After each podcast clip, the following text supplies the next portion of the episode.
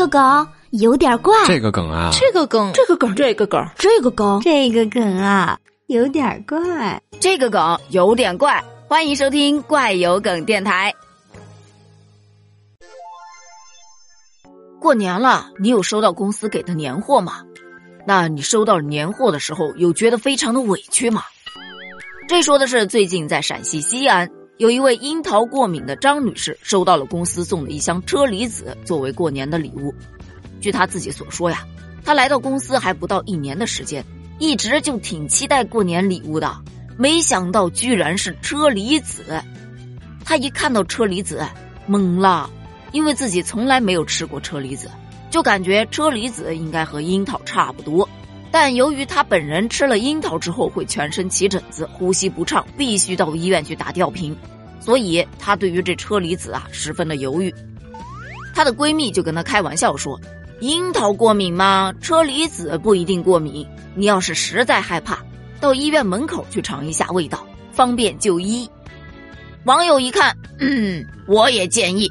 如果非常想尝的话，就听听闺蜜的建议，到医院门口去吃吧。啊，你太惨了吧？那怎么办呢？要不送给我吧？你樱桃过敏，关我车厘子什么事儿啊？不想吃就送人呐，有什么好委屈的呀？对呀，委屈什么呀？因为你一个人去改全公司的年货方案吗？再说了。公司发年货，总不能挨个的问谁的喜好，谁又过不过敏的吧？我怀疑啊，他在凡尔赛。毕竟我们公司过年啥也没发。那我比你还强点我们公司发了一袋大米，我想拿大米跟他换，不知道他愿不愿意。干脆寄给我吧，我来替你承担这样的痛苦。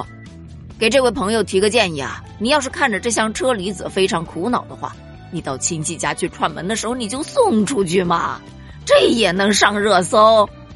就是啊，实在没什么新闻了，你就报报天气预报吧。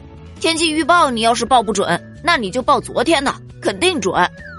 说句实在话，这则新闻能登上热搜榜二，我也是觉得十分的纳闷儿。